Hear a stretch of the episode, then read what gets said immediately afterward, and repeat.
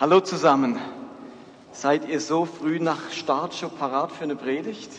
Ich gehe davon aus, dass ihr euch den ganzen Sonntag über auf diesen Gottesdienst vorbereitet und insofern kann man direkt loslegen. Stimmt's?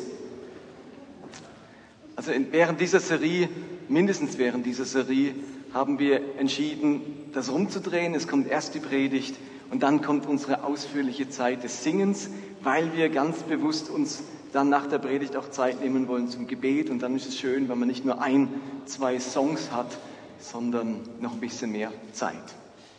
Okay, jetzt müssen wir den Scheinwerfer noch ausmachen da oben und den da oben an. Sonst sieht, das habt ihr vielleicht ähm, gesehen, vor ein paar Wochen hatten wir hier einen roten und die Videokamera hat es dann aufgenommen, als mein Gesicht ganz rot war. Es sieht aus, als würde ich dann in einer Bar oder so predigen. Und das wollen wir vermeiden. Also deswegen machen wir den aus und den Verfolger da oben an, dass es hell genug ist. Wir sind mitten in dieser Serie, die Kraft der Gewohnheit. Und sind heute bei der dritten Predigt. Okay, here we go. Und das müsste man auch wieder anmachen hier, Stefan, dieses Licht da vorne. Ihr merkt, wir experimentieren mit dem Licht, wir haben neue Lichter und das braucht einen Moment, bis man genau weiß, wann ist welches Licht dran. So, seht ihr mich jetzt? Gut. Jetzt bräuchte ich einfach noch Licht, damit ich was sehe hier. Die Kraft der Gewohnheit, der dritte Gottesdienst dazu. Und wir haben bewusst so angefangen, wie wir angefangen haben, nämlich dass wir ähm, im ersten Gottesdienst dieses Jahres uns überlegt haben, wie entstehen eigentlich Gewohnheiten? Was ist der Weg, was sind die Schritte, damit Gewohnheiten in unserem Leben entstehen? Und wir haben wahrgenommen, es sind drei wichtige Schritte, damit in unserem Leben neue Gewohnheiten entstehen. Nämlich zum einen Motivation. Ich muss für etwas motiviert sein, ein Anliegen haben, etwas, das ich unbedingt erreichen will, das ich mir eben angewöhnen will. Irgendein Ziel, für das ich motiviert sein muss. Nach der Motivation kommt dann die Konzentration. Ich muss mich dann tatsächlich auf dieses Ziel, das ich mir gesteckt habe, konzentrieren. Sonst lenken nicht so viele Dinge ab, dass eben es da nichts mehr bleibt als einem guten Vorsatz. Denn die erste Phase, die Motivation, das sind so die Vorsätze, die man hat. Ich nehme mir was vor, das will ich. Aber wenn da nicht die Konzentration erfolgt, dass man sich wirklich auf diese eine Sache konzentriert, dann verliert sie sich wieder. Und der dritte Schritt ist die Repetition. Motivation, Konzentration, Repetition. Ich muss also die Sache, die ich mir zum Ziel gesteckt habe, immer wiederholen. Und wenn sie mir so verloren geht im vielerlei des Alltags, dann muss ich sie mir wiederholen ins Bewusstsein, in meine Konzentration. So entstehen Gewohnheiten. Und letzten Sonntag haben wir das dann auf einer ganz persönlichen Ebene gemacht, nämlich mit der Frage, was ist die eine Sache, von der Gott möchte, dass ich sie in meinem persönlichen Leben verändere und angehe. Und ich habe euch die Geschichte erzählt von Maria und Martha und die Martha, wo es heißt, sie verliert sich in vielerlei, aber die Maria hat nur eine Sache gewählt, nämlich zu den Füßen Jesu zu sitzen, ihm zuzuhören. Und die Frage war, was ist die eine Sache, die Jesus will für meine persönliche Veränderung, in meinem ganz persönlichen Leben.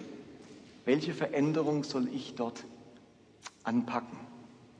Und dann muss ich mich auf diese eine Sache konzentrieren. Was ist die eine Sache für dich und mich ganz persönlich in diesem Jahr 2015? Und wir sind sogar noch einen Schritt weitergegangen, haben überlegt, könnte man diese eine Sache in einem Wort formulieren? Ein einziges Wort, das zum Ausdruck bringt, dass die eine Sache ist, auf die ich mich konzentrieren möchte. Denn wenn ich eine DIN A4-Seite schreiben muss für das, was ich will, dann ist die Wahrscheinlichkeit groß, dass ich mich nicht so gut darauf konzentrieren kann. Und so haben wir uns überlegt, ob wir mit unserem Jahreswort einsteigen in dieses Jahr und diese eine Veränderung angehen. Und nun möchte ich heute die Frage stellen, was motiviert uns als Gemeinde, als Vineyard Basel, als Gemeindemitglieder? Worauf wollen wir uns konzentrieren? Was möchten wir das ganze Jahr über repetieren? Es geht es nicht um dein persönliches Leben, denn wir alle haben natürlich nicht nur ein persönliches Leben. Wir alle sind auch Teil einer Gemeinschaft. Wir sind Teil des Reiches Gottes. Wir sind von Gott gerufen, um in seinem Reich zu leben und zu arbeiten. Und aus dem Grund ergeben sich natürlich auch ganz andere Gewohnheiten für mein Sein im Reich Gottes. Das eine ist so die ganz persönliche Seite, mein Charakter, meine Veränderungsprozesse oder der eine Prozess. Und das andere ist ich als Teil vom Reich Gottes, als Mitarbeiter im Reich Gottes, als Glied vom Reich Gottes. Gibt es da auch wichtige Gewohnheiten? Es ist also, man könnte sagen, eine Art Visionspredigt heute. Was ist die Vision unserer Gemeinde, der ihr angehört oder vielleicht auch Gäste seid? Dann ist die Frage, ist das die Vision für dich in Bezug auf dein Sein im Reich Gottes? Und wir bringen euch, oder ich bringe euch nichts Neues. Also wir haben uns als Leitungsteam nicht hingesetzt und überlegt, was könnten wir wieder neu formulieren, welche neue Vision bräuchten wir. Wir bringen nichts Neues, nicht weil uns nichts eingefallen wäre oder wir die Lust verloren hätten, sondern weil wir vom bisherigen, was Vision unserer Gemeinde ist, so überzeugt sind. Weil wir für das bisherige so dankbar sind. Und weil wir glauben, dass wir mit der jetzigen Vision wirklich genau auf dem richtigen Kurs sind. Und darum ist diese Predigt heute eine Art Memo-Predigt, eine Repetition, die das Wichtigste und Entscheidende des letzten Jahres zusammenfassen möchte, einpacken, damit wir damit unterwegs sein können, auch im 2015. Wenn ich mir das Neue Testament anschaue, besonders die Evangelien, das Leben Jesu, dann nehme ich wahr, wir sind schon mitten in der Repetition, dass Jüngerschaft, Nachfolge Jesu sich in zwei Richtungen bewegt. Es gibt zwei große Bewegungsrichtungen christlicher Nachfolge. Zwei große Richtungen für das Leben als Christ. Und diese beiden Richtungen formuliert Jesus vor allem durch zwei sehr prägnante Verse. Zwei scheinbar widersprüchliche Verse. In dem einen Vers sagt Jesus in Matthäus 11, Vers 28, Kommt her zu mir, alle, die ihr mühselig und beladen seid. Ich will euch erquicken. Nehmt auf euch mein Joch und lernt von mir, denn ich bin sanftmütig und von Herzen demütig. So werdet ihr Ruhe finden für eure Seelen, denn mein Joch ist sanft und meine Last ist leicht. Dieser Vers beschreibt die eine Bewegungsrichtung, das kommt her. Und der andere Vers steht auch im Matthäus Evangelium Kapitel 28 und bezeichnet die andere Bewegungsrichtung, nämlich das geht hin. Jesus sagt dort darum, geht hin und macht zu Jüngern alle Völker, tauft sie auf den Namen des Vaters und des Sohnes und des Heiligen Geistes. Lasst mich in dieser Predigt noch einmal formulieren, welche guten Gewohnheiten sich für uns als Gemeinde aus diesen beiden Versen ergeben. Wenn Jesus einerseits sagt, kommt her und andererseits sagt, geht hin. Die erste Gewohnheit, etwas, das wir uns angewöhnen möchten, an dem wir dranbleiben möchten, für das wir motiviert sein wollen, auf das wir uns konzentrieren wollen und das wir immer wieder repetieren, ist, bei Gott zu Hause zu sein. Bei Gott zu Hause zu sein. Jesus sagt, kommt her zu mir alle, die ihr mühselig und beladen seid, ich will euch erquicken. Dieser Satz, den Jesus hier spricht, kommt her, denn ich will euch erquicken, das ist eine große Einladung Gottes an unser Leben. Bei Gott zu Hause zu sein, komm zu mir mit all deinem Mist, mit deinen Lasten, mit dem, was dich belastet. Komm bei mir an, sei bei mir zu Hause damit. Es ist eine Einladung zur Lebensfreude. Dieser Satz kommt her, ich will euch erquicken, der macht glücklich weil Gott mich persönlich einlädt. Alles, was mich belastet, was mir Mühe bereitet, was mir das Leben verdirbt, alles, was mich niederdrückt. Und er lädt mich ein, das bei ihm abzuladen, in seine Hände zu legen. Und da steht dann in dem Vers nichts davon, dass ich dann Vorwürfe zu hören bekomme oder gute Ratschläge, Besserwisserei, Therapieansätze, sondern Gott möchte mich erquicken, heißt es. Das heißt in anderen Worten, erquicken, ganz altmodisches Wort, mir Lebensfreude schenken mich aufbauen, mir Kraft verleihen, meine Lebensgeister wecken, meinen Blick auf das Positive lenken. Das heißt erquicken. Unser Glaube hat, wenn ich den Vers so lese, etwas mit Aufatmen zu tun, mit Lebenslust, mit Leichtigkeit. Dieser Gott, der will mich aufrichten, der will mir einen aufrechten Gang verleihen, dass ich nicht so umhergehen muss Gott meint es gut mit mir. Gott steht auf meiner Seite. Komm mit deinem, was dich belastet. Ich schimpf nicht. Ich mache keine Vorwürfe. Ich sage nicht, habe ich das schon lang gesagt. Hätte ich mal nur gehört. Da heißt es, leg's ab, lass es los und ich baue dich auf. Und ich möchte mit dieser Haltung und diesem inneren Gefühl leben. Gott möchte mich erquicken. Er meint es gut mit mir. Und ich wünsche mir, dass 2015 unsere Gemeinde noch stärker davon prägt, dass wir mit Freude an Gott, mit Freude am Leben, im Blick auf das Positive und befreit von unseren Lasten leben können. Zu Hause sein bei Gott. Und dann heißt in diesem Vers als zweites, nehmt auf euch mein Joch und lernt von mir. Das gehört auch noch dazu. Also die erste Gewohnheit, dieses Zuhause-Sein bei Gott, das beinhaltet nicht nur das Auferbaut werden, das zu Kräften kommen, das ist das große Geschenk des Glaubens. Ich bekomme dort Kraft für mein Leben, egal ähm, wie meine Umstände sind. Das ist das große Versprechen Gottes. Aber es heißt auch, nehmt auf euch mein Joch und lernt von mir. Aber auch diese Aussage, obwohl es jetzt ein Imperativ ist, ähm, ist ermutigend und faszinierend. Denn das Joch Jesu, das meint nicht, dass er mich jetzt einerseits nimmt, kommt her zu mir was, und legt ab, was euch belastet, damit ihr Platz habt, damit ich euch belasten kann. So klingt sogar, nehmt dafür mein Joch. Jetzt habe ich nicht gerade was losgeworden, aufrechter Gang und jetzt kommt gerade wieder das Joch. Aber was damit gemeint ist, ist nichts Belastendes, sondern das Joch meinte die Lehre und der Lebensstil eines Rabbis, den ein Jünger übernimmt. Das ist nichts im Sinne von Belastendes, sondern es ist etwas Anleitendes. Der Rabbi möchte mir seinen Lebensstil beibringen, seine Werte, das, was ihm wichtig ist, das, wovon er überzeugt ist, das ist sein Joch. Damit lenkt er mich Joch weniger im Sinne von Belastung, vielmehr im Sinne von Führung für mein Leben, Richtung für mein Leben. Also wir sind alle eingeladen, Jesus nachzufolgen, seine Sicht der Dinge und seinen Lebensstil, seine Lebensart kennenzulernen. Gott will sein Wesen und sein Wissen mit uns teilen, wenn er das sagt. Nehmt auf euch mein Joch, lernt von mir. Gott sagt nicht, das ist alles Geheimwissen, das geht euch nichts an. Gott will mit uns teilen, was er weiß und was ihm wichtig ist. Wir dürfen von Jesus lernen, nicht nur mit dem Kopf. Gott möchte auch sein Wesen, nicht nur sein Wissen mit uns teilen. Er will, dass sein Leben in uns Gestalt gewinnt. Und ich glaube, dass das Leben Jesu kennenlernen eine Faszination auslöst.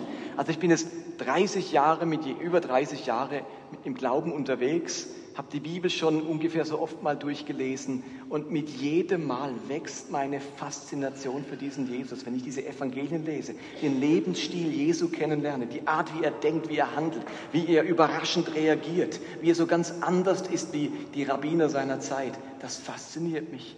Sein Joch auf mich nehmen heißt auch, meine Faszination für diesen Jesus steigert sich. Und wenn man von jemandem fasziniert ist, dann ist man gern mit ihm zusammen. Ich bin von meiner Frau fasziniert. Also wohne ich gern dort, wo sie wohnt. Dann bin ich bei ihr zu Hause.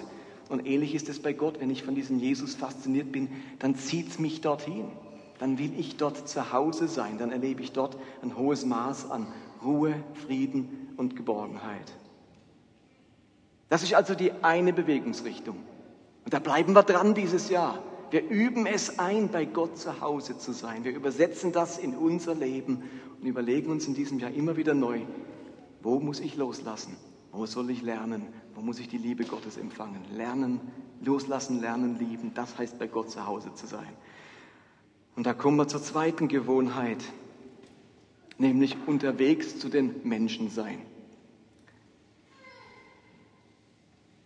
Und das ist eher die schwierigere Gewohnheit. Bei den 40 Predigten, die ich im Jahr halte, gibt es wenige, wo ich bis zuletzt am Tüfteln bin. Diese Predigt ist so eine, wo ich heute meine Frau damit geärgert habe, dass ich stundenlang noch an dieser Predigt saß, weil ich merke, das ist eine schwierige Predigt, ein schwieriges Thema. Da muss man jedes Wort auf die Goldschale, Waage, Goldwaage legen. Das das ist keine Predigt, die man gerne hört, vor allem jetzt diesen zweiten Teil. Ähm, wir sind alle so gern bei Gott zu Hause, aber jetzt geht, los, schubs, los mit dir. Das ist nicht so gemütlich. Und ähm, das ist jetzt so ein Punkt, wo ich darum ringe, euch zu gewinnen für dieses Unterwegssein in diesem Jahr. Eben, Jesus sagt, darum geht hin. und macht zu Jüngern alle Völker. Mein Leben besteht eben nicht nur darin, bei Gott zu Hause zu sein, sondern ich lebe auch mit einem Auftrag an der Welt, einem Auftrag an den Menschen um mich herum. Ich soll Menschen zu Jüngern machen. Eigentlich heißt das nichts anderes wie die große Einladung, die wir gerade eben gehört haben, bei, mir, bei ihm zu Hause zu sein. Diese Einladung auch anderen mitzuteilen, andere auch einzuladen, bei Gott zu Hause zu sein. Dass man bei Gott Schuld und Sorgen und Schmerzen und Verletzungen und Vergangenes abladen kann. Und wir haben das im vergangenen Jahr eben formuliert als Unterwegssein zu den Menschen. Unterwegs sein bringt zum Ausdruck, dass man sich in Bewegung setzt. Das ist nicht so, unterwegs sein heißt nicht, ich warte mal ab, wer zu mir kommt, wer auf mich zukommt. Das ist nicht unterwegs sein, das heißt abwarten. Unterwegs sein heißt, ich werde aktiv, ich ergreife Initiative, ich lasse nicht die anderen machen, ich bin unterwegs. Nicht so, das heißt nicht bei Gott zu Hause und den anderen zuschauen, wie sie unterwegs sind. Das ist nicht unsere Vision, sondern zu Hause sein und unterwegs sein. Und wir haben uns dann überlegt, wie drückt sich das aus, dieses Unterwegssein? Wie ist man denn unterwegs zu den Menschen? Es geht ja nicht um ein tatsächliches Umherreisen, sondern wie finden diese Begegnungen mit Menschen statt? Und da haben wir diese drei Weben, durch Werke, Worte und Wunder. Und damit meinen wir, mit Werken unterwegs sein heißt, für andere Menschen ein Segen sein, ihnen gute Werke tun, sie wahrnehmen, Anteil nehmen und dann Menschen begegnen mit guten Werken. Jesus sprach davon, Kranke besuchen, Nackte kleiden, Hungrige speisen, Verzweifelte trösten. Wir sind mit guten Werken unterwegs zu den Menschen. Wir haben immer etwas dabei. Wir holen aus unserem Schatz, mit dem wir selbst gesegnet sind, etwas hervor und segnen andere Werke. Und dann sind wir mit Worten unterwegs. Da ist immer so eine Diskussion, darf man nicht sagen als Christ und muss immer warten, bis man gefragt wird. Ich bin überzeugt, nein, wir dürfen etwas sagen, auch aktiv, nämlich meine Geschichte erzählen, die Gott mit mir schreibt, und seine Geschichte erzählen. Die Geschichte Gottes, die er mit den Menschen hat. Geschichte des Evangeliums. Und meine ganz persönlich, wie habe ich den Gott erlebt? Welche Erfahrungen habe ich mit Gott gemacht? Wie wurde er für mich real erlebbar? Und zu guter Letzt unterwegs sein mit Wundern. Die haben wir jetzt nicht so einfach in der Tasche. Also ist logisch. Hilfsbereitschaft, das haben wir in der Tasche. Ich kann jederzeit sagen, du, ich helfe dir, ich trage dir das, ich, ich erledige dir das, das können wir. Aber ein Wunder, das haben wir nicht einfach so in der Tasche. Aber deswegen hat Jesus uns aufgefordert, immer wieder ein Stück vom Himmel auf die Erde zu bringen und damit zu rechnen, dass er uns gebraucht für ein Wunder. Und deswegen wollten wir uns angewöhnen, mit der Frage zu leben, hey, darf ich gerade für dich beten? Jemand erzählt uns was, vielleicht beim Einkaufen, wir treffen jemand unterwegs, vielleicht bei uns im Haus, im Gang, im Flur, irgendwo und jemand erzählt uns was und dann zu sagen, bevor ich nur sage, ach, das tut mir jetzt aber leid, puh, das ist ja jetzt auch schlimm. Wir haben mehr zu sagen als das. Wir können sagen, du dürfte ich gerade für dich beten. Und dann damit rechnen, dass Gott etwas vom Himmel zu diesen Menschen bringt durch mein Gebet. Unterwegs zu den Menschen mit Worten, Werken und Wundern. Und etwas, das uns helfen sollte, unterwegs zu sein, das haben wir Menschen des Friedens genannt. Wir haben im letzten Jahr entdeckt, dass wir bei unserem Unterwegssein zu den Menschen, dass wir da immer wieder auf Menschen des Friedens stoßen. Menschen des Friedens, das sind Personen, die hat Gott vorbereitet. Da hat Gott diesen Menschen eine Suche ins Herz gelegt. Es sind Suchende. Sie besitzen eine Offenheit, eine Bereitwilligkeit zuzuhören, einen Schritt in den Glauben hinein zu tun. Gott ist schon am Wirken bei denen. Aber Gott hat sich entschieden, es nicht ohne uns zu machen. Man könnte sagen, Gott, mach doch den Job ganz selber. Jetzt bist du da schon am Wirken, das ist schon Menschen des Friedens, jetzt, jetzt führst du doch noch in dein Reich. Und dann sagt er, ja, so funktioniert es nicht. Ihr seid diejenigen, die es machen. Ihr seid meine Wort, meine Hände und meine Stimme und so weiter. Und in einem besonderen Gottesdienst letztes Jahr haben sich ganz viele verpflichtet, haben sich so ein, erinnert ihr euch noch?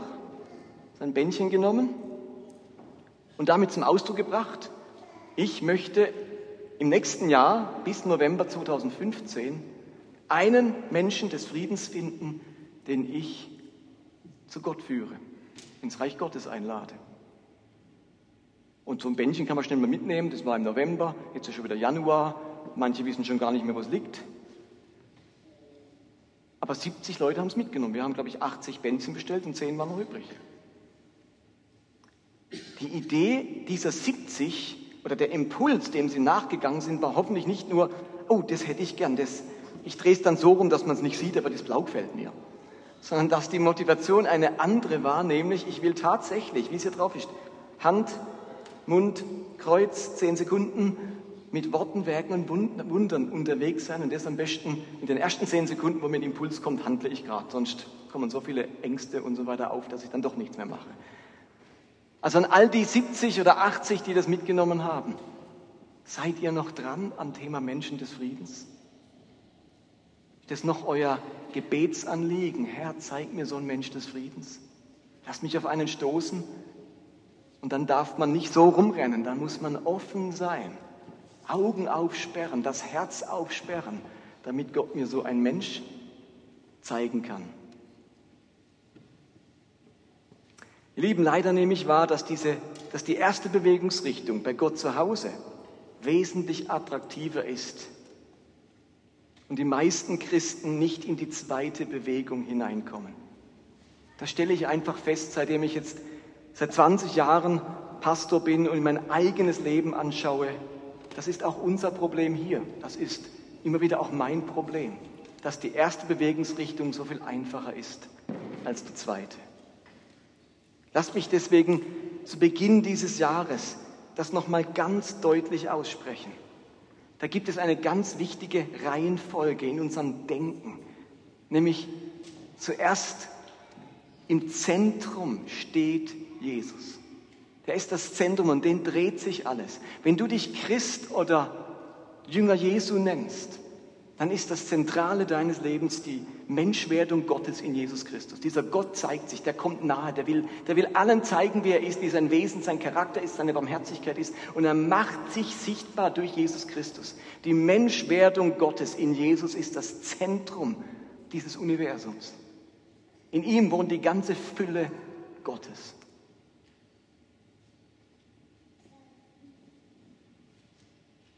Und als nächstes, als zweites nehmen wir wahr, dass dieser Gott, dass dieser Jesus eine Mission hat. Der hat ein Ziel.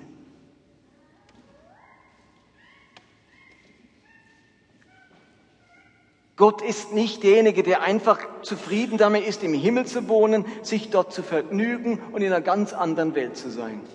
Gott wollte Mensch werden, der wollte in unsere Welt kommen, der wollte seine Bereiche verlassen und ganz nah zu den Menschen kommen, indem er selbst Mensch wird, weil er für diese Menschen ein Anliegen hat.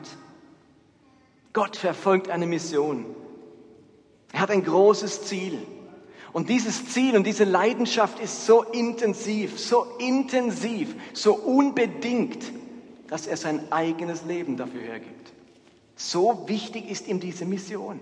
Das ist ihm nicht eine Lebenssache, könnten wir auch noch erledigen, lieber himmlischer Hofstaat. Neben all dem Zeug, wo wir so zu tun haben im Himmel, habe ich auch noch eine Idee. Da könnte man noch was auf der Erde machen. Ihr Lieben, das ist das, die einzige große Mission, die Gott hat. Nämlich, Jesus hat es formuliert in Lukas 19, zu suchen und zu retten, was verloren ist. Gottes Mission ist eine große Suche.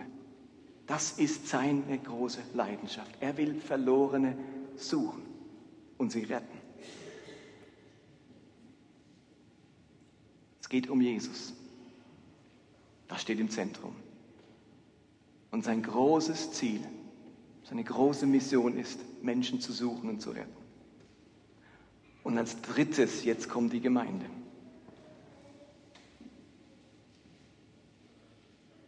Gott hat eine Mission und diese Mission, die wird jetzt zur Bestimmung der Gemeinde. Und diese Reihenfolge ist außerordentlich wichtig. Es ist nicht so, dass Gott sagt, machen wir mal eine Gemeinde, ich finde Gemeinde eine super Sache, mein Leib auf der Welt. Und jetzt kann sich jede Gemeinde so aussuchen, was so ihre Schwerpunkte sind, was sie gern machen würde, was so ihr Flair und ihr Couleur ist. Gucken wir mal, was dabei rauskommt mit den Gemeinden. Ihr Lieben, es ist andersrum. Nicht die Gemeinde hat eine Mission, sondern die Mission hat eine Gemeinde. Die Gemeinde ist nichts anderes wie Werkzeug Gottes zu sein, um seine große Mission auszuführen. Leute, es muss in unseren Kopf rein. Gemeinde hat keinen Selbstzweck. Gemeinde hat keine Daseinsberechtigung neben dieser Mission.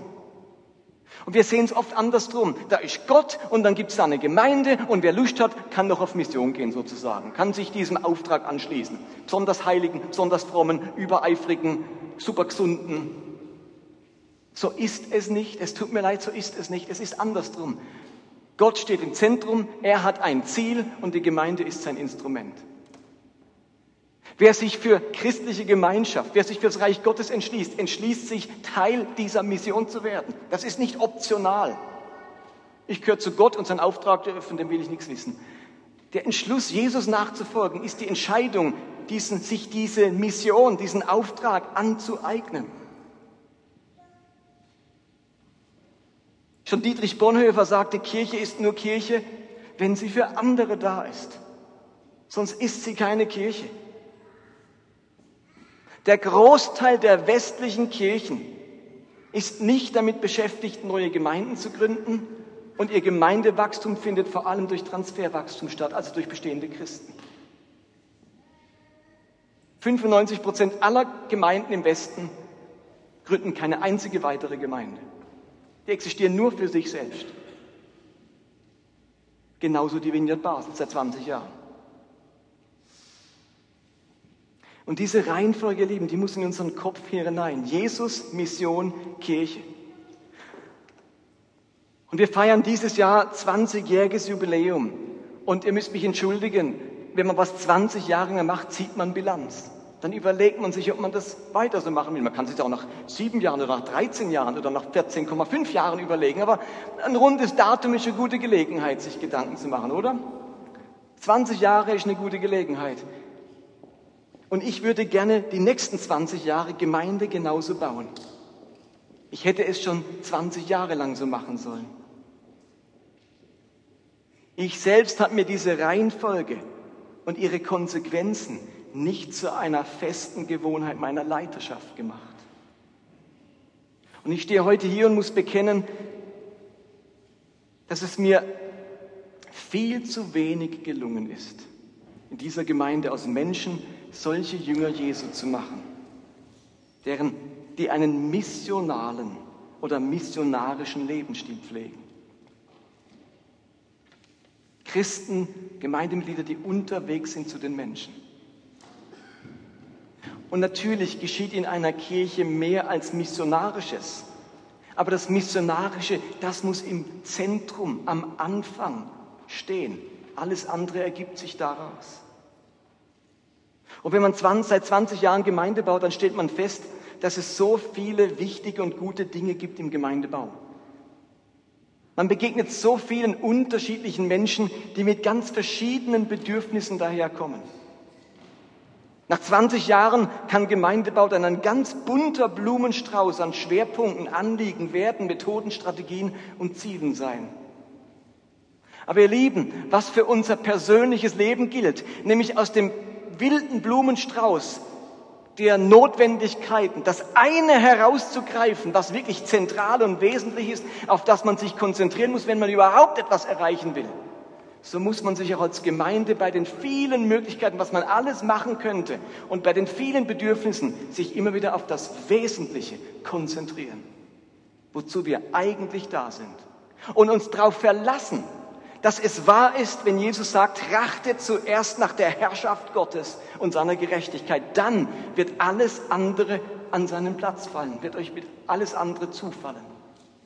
Stimmt das wirklich? Oder muss ich mir für alles andere Gedanken machen und Sorgen machen und, und dafür sorgen? Und wenn das alles gelungen ist, wenn alles an seinem Platz ist, alles stimmt, meine Gesundheit und, meine, und mein Alltag und meine Familie und, und meine Finanzen und mein Beruf, wenn das alles stimmt, dann, Herr, jetzt hätte ich noch Zeit für deinen Auftrag, für dein Reich. Die Versuchung ist so groß, dass wir es so machen. Das ist so menschlich, so normal. Und wenn man nicht aufpasst, lebt man 20 Jahre lang so auch als Gemeinde.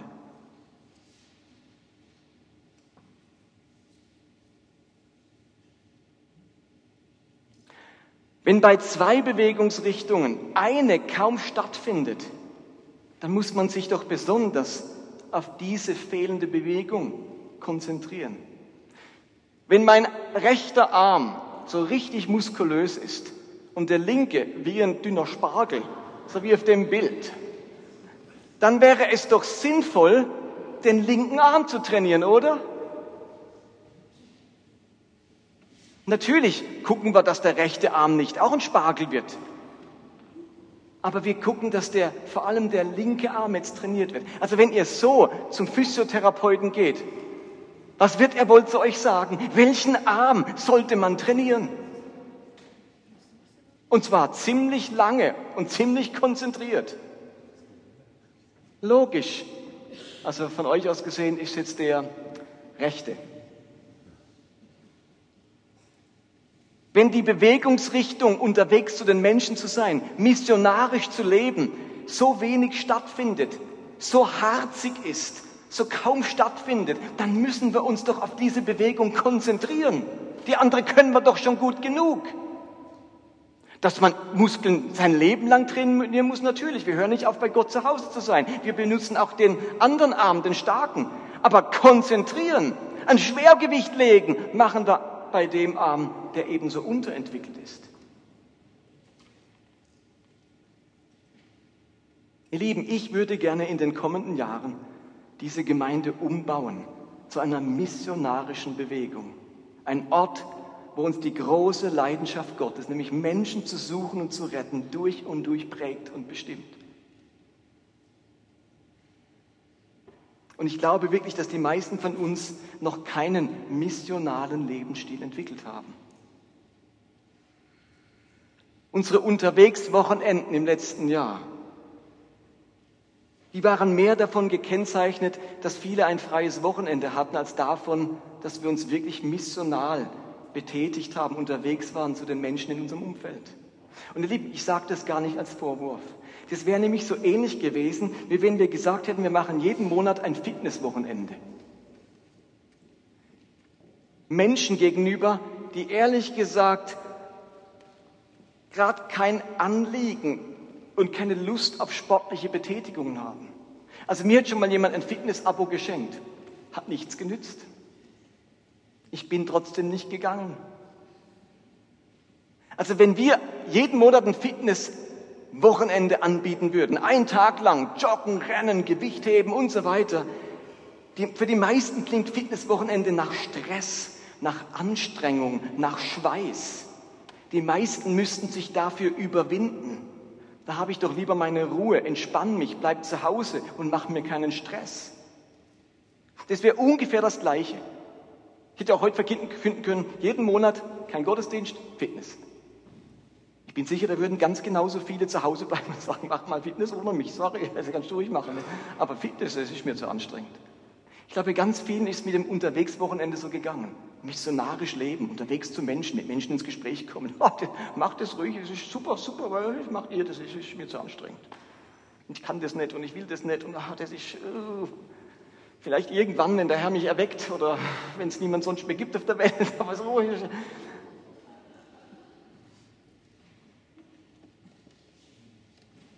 Ich habe den Eindruck, es macht überhaupt keinen Sinn, solche Wochenenden oder andere Aktionen anzubieten, wenn nicht jeder von uns bereit ist, einen missionalen Lebensstil zu entwickeln. Ich glaube, wir dürfen das Zweite nicht vor dem Ersten machen. Wenn wir Schritt für Schritt einen missionarischen Lebensstil entwickeln, dann ist gar kein Thema. Dann machen wir solche Wochenenden. Dann, ist, dann erwartet jeder nur drauf, dass man was macht. Wenn dieser Lebensstil, die Bereitschaft fehlt, dann können wir es hundertmal anbieten, kommt keiner. Eben, wenn ich fit werden will, wenn ich sage, ja, Fitness muss sein. Der, Herz, der Arzt gesagt, wenn Sie keinen Sport machen, dann, dann sagt man sofort, oh, jetzt bin ich motiviert. Jetzt, wann gibt Fitness, wann gibt Fitness? Hallo, wann, wann machen wir das nächste Wochenende? Dann bin ich motiviert. Und wenn diese Motivation da ist, dann mache ich mit, komme was da wolle, dann will ich fit werden. Und mit dem Missionarischen ist es eben ganz ähnlich. Und ich wünsche mir, dass es uns in diesem Jahr gelingt, solch eine, einen Lebensstil uns anzueignen. Ab Mitte, Ende März werden wir zu diesem Zweck wieder einmal eine, wie wir es schon oft gemacht haben, schon seit ein paar Jahren nicht mehr, eine Gemeindekampagne. Eine ganz eigene Gemeindekampagne, nicht übernommen von irgendeiner anderen Gemeinde, sondern wir möchten 50 Tage miteinander unterwegs sein in dieser Thematik, unterwegs sein zu den Menschen, missionale Gewohnheiten entwickeln. Wir möchten acht spezielle Gottesdienste zu dieser Thematik machen. Wir möchten Arbeitsmaterial erstellen, ein kleines Büchlein herausgeben, das uns in dieser Kampagne begleiten soll. Wir möchten die bestehenden Kleingruppen ähm, einladen, dieses Thema in ihren Kleingruppen zu vertiefen und neue Kleingruppen gründen, speziell für diese Kampagne und für dieses Anliegen. Und wir wollen ganz konkret formulieren, welche Gewohnheiten es in unserem Alltag braucht, um tatsächlich erlebbar unterwegs zu sein zu den Menschen und ein Teil zu werden des großen Auftrags Gottes. Ich glaube, es gibt ein paar ganz simple missionale Gewohnheiten. Ganz einfache missionale Gewohnheiten, wenn wir uns die aneignen und man sagt, für gewisse Gewohnheiten braucht man so und so viele Tage, dann hat man sie drauf. Man hat also eine Untersuchung gemacht, wie viele Tage braucht es, bis etwas zu einer Gewohnheit wird. Wie oft muss man es wiederholen? Und im Durchschnitt sind es 66 Tage. Kommt ein bisschen auf die Gewohnheit drauf an. Ein Glas Wasser nach dem Frühstück haben die meisten schon nach 20 Tagen zu einer Gewohnheit entwickelt.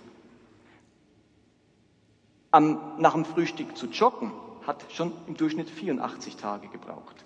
Also je nachdem, was für eine Gewohnheit es ist, wie schwierig sie ist, dauert es länger oder kürzer. Aber im Durchschnitt sind es ungefähr zwei Monate, die man braucht, um etwas zu einer Gewohnheit zu machen. Zwei, Wochen, äh, zwei Monate lang jeden Tag und ihr habt es drauf. Dann ist es eine Gewohnheit. Und da gibt es missionale Gewohnheiten. Die könnten wir uns aneignen. In diesen 50 Tagen sind nur 50. Ui, vielleicht müssen wir es noch verlängern, dass wir 60 draus machen. Und plötzlich ändert sich etwas in unserem Lebensstil. Ihr Lieben, damit uns, oder was wir als Gemeinde brauchen, ist Motivation, Konzentration und Repetition. Wir brauchen, damit wir motiviert sind, eure Zustimmung. Ihr Lieben, wir brauchen eure Einwilligung in den Auftrag Gottes, dass wir als Gemeinde dazu da sind. Ich sage es nochmal, die nächsten 20 Jahre würde ich das gern zum Schwerpunkt erklären.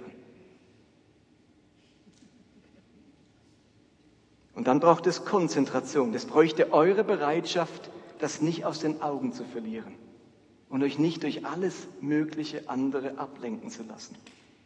Und es braucht Repetition. Dass ihr bereit seid, an diesem Thema dran zu bleiben und das einzutrainieren, bis es Teil eures geistlichen Lebensstils geworden ist. Bist du Gottes Auftrag gegenüber verpflichtet? Möchtest du dich beteiligen an seiner großen Suche, das Verlorene zu retten? Darum wird es gehen in der Windert Basel 2015. Und mit dieser Frage, bist du dabei beim Auftrag Gottes? Möchtest du dich von Gott gewinnen lassen für sein großes Anliegen? Würden wir jetzt gern miteinander in die Gegenwart Gottes gehen. Mit dieser Frage, Herr, hier bin ich. Wir singen jetzt zwei Songs, die heißen Mittelpunkt und Jesus be the center, sei das Zentrum. Und wenn wir sagen, sei du der Mittelpunkt, sei du das Zentrum, dann ist die Frage, was passiert, wenn Jesus der Mittelpunkt ist? Jesus, Mission, Gemeinde. Und wir werden ab heute ein neues Schlussgebet sprechen. Oh, jetzt. Habt ihr schon drauf gewartet? Aber keine Sorge, es ist nicht viel anders wie das Alte. Ein paar Nuancen, denn wir bleiben uns ja treu in der Vision. Und vielleicht seht ihr es mal, das heißt, und wir beten es nachher, Jesus, in deiner Liebe hast du uns gerufen, zu dir zu kommen und gleichzeitig hinzugehen zu den Menschen mit guten Werken, Worten und Wundern. Hilf uns, einen Lebensstil zu entwickeln, der sich in Menschen des Friedens investiert und sie in dein Reich einlädt. Bringe durch uns etwas vom Himmel auf die Erde. Und der Friede Gottes, der stärker ist als alles, was uns belastet, Beschütze unsere Herzen, Gefühle und Gedanken in Christus Jesus. Amen.